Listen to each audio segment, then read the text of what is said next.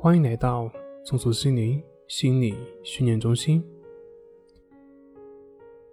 今天要分享的作品是抑郁症朋友的五种思维模式，你中招了吗？思维模式决定了我们看待人事物的态度及想法和感受。单谈思维模式呢，往往会显得有点空洞，所以呢，今天我们讲一讲对于抑郁症患者的思维模式的表现。抑郁症不合理的思维模式的表现，第一个就是总是要求应该和必须。当一个人被自负所驱使的时候，就会对自己、他人以及这个世界提出各种不实际的要求。即便这些要求在这个社会很难达到或者不可能达到，这样的一种病态的要求呢，经常是以应该和必须的表现出来的。比如，我必须功成名就，我必须开朗，所有人都应该喜欢我，我应该是苗条的，等等等等。在这种种的要求之下，在生活的方方面面，在达不到应该的恐惧之下。他可能会成为很努力、很成功的人，但成功也并不能够带来他内心的安宁。他依然会为自己没有达到的要求而耿耿于怀，甚至会为一点点的不如意而感到难过，并且感觉到自己很失败。有人会说，保持好的动力有什么问题吗？当然是没有问题，只是说你是出于对于事物本身的热爱。还是出于恐惧以及对现实的逃避而做的努力。正常的需求表现为对自己的喜爱的事情上的追求，而这种喜爱呢是一种真实的需求；而病态呢则表现为对结果的执着，所重视的事情的结果，结果没有满足他所认为的别人对他的期望。这种要求还表现在对自己无法控制的事情上，比如。疾病、情绪，甚至是死亡。有的朋友呢，他会异乎寻常的害怕死亡，害怕控制不住自己做出傻事。越是对于小概率事件恐惧，越表明一个人的病态要求越强烈。当病态的要求控制了一个人的生活，他就会缺乏作为一个人的自由及情感的自发性。表现的第二个是自卑与自负。当一个人把理想化的自我当成真我的时候呢？当理想化的自我无法达成的时候，就会陷入到自卑和自恨当中。他不喜欢这个现实生活中的自己，理想化的自己才是他所认为的那样的一个自己。他会一直试图去做回真正的自己，所以会对这个现实生活中的自己的无能表现出如此的憎恨。他看不上自己，同时。也看不上别人，因为不管是自己或者是别人，都很难，甚至是达不到他所要求的应该的那些要求。他所崇拜的呢，不是那些历史上的人物，就是名人政要，要不就是他所美化了的人。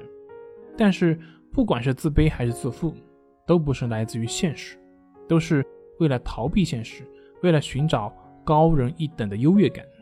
一个人渐渐把理想当成了现实。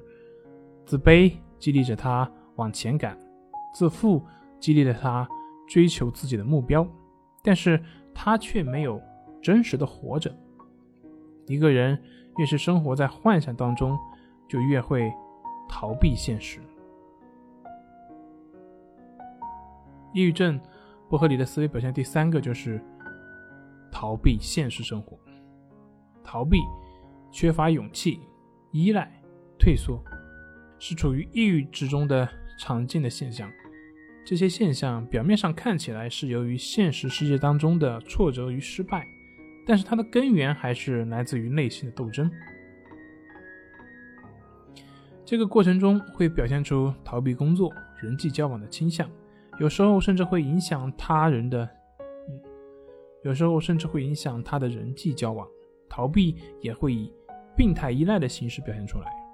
在所依赖的人事物面前，会适应这个生活；一旦离开所依赖的对象，就什么都做不了了。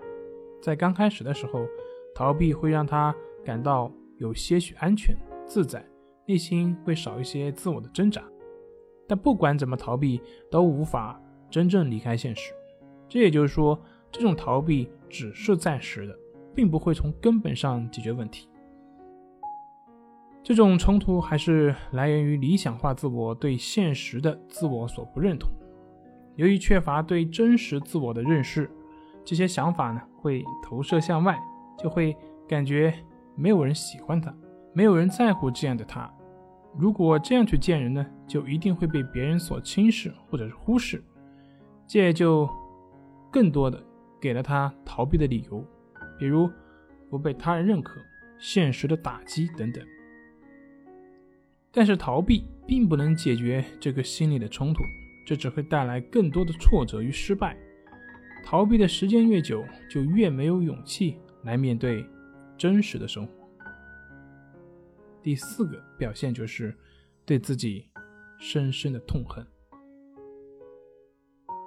有时，抑郁症的朋友会表现出自残或者是轻生的行为，而这些行为的背后呢，是对自己深深的痛恨，对现实生活中的自己越不认同，理想化的那个自我也就会越遥远。同时，对于自己的身体也会更残忍，这就好像对待一个万人的身体一样。开始的时候呢，往往会。花大量的时间来改造自我，但这种改造几乎是包含了他所感到的自卑的方方面面。比如说，因为他朋友不够多，所以他要努力广交朋友；因为自己不够健谈，所以就会拼命表现的向外；因为他觉得自己不够成功，所以就拼命的会去追求自己所期待的成功。任何他所讨厌的。都需要改变，任何他所不愿意见到的都需要隐藏。比如，他会去试图去隐藏自己的不安，隐藏自己的不快，隐藏脸红等等。虽然这样让他自己活得不真实、不自在，但是他就是不敢活出真实的自我。真实的自我在他心中太失败、太无能、太愚蠢、太容易被人否定及排斥。其实这些种种表现，就是对自我、对现实的不接纳，对现实自我的否定。而患者的所有努力，都是为了改造现实的自我所达到的理想自我的样子。当改造不起作用的时候，就会通过逃避和自毁的方式停止战争。以上的几种表现，你有几种呢？好了，今天就分享到这里，咱们。下回再见。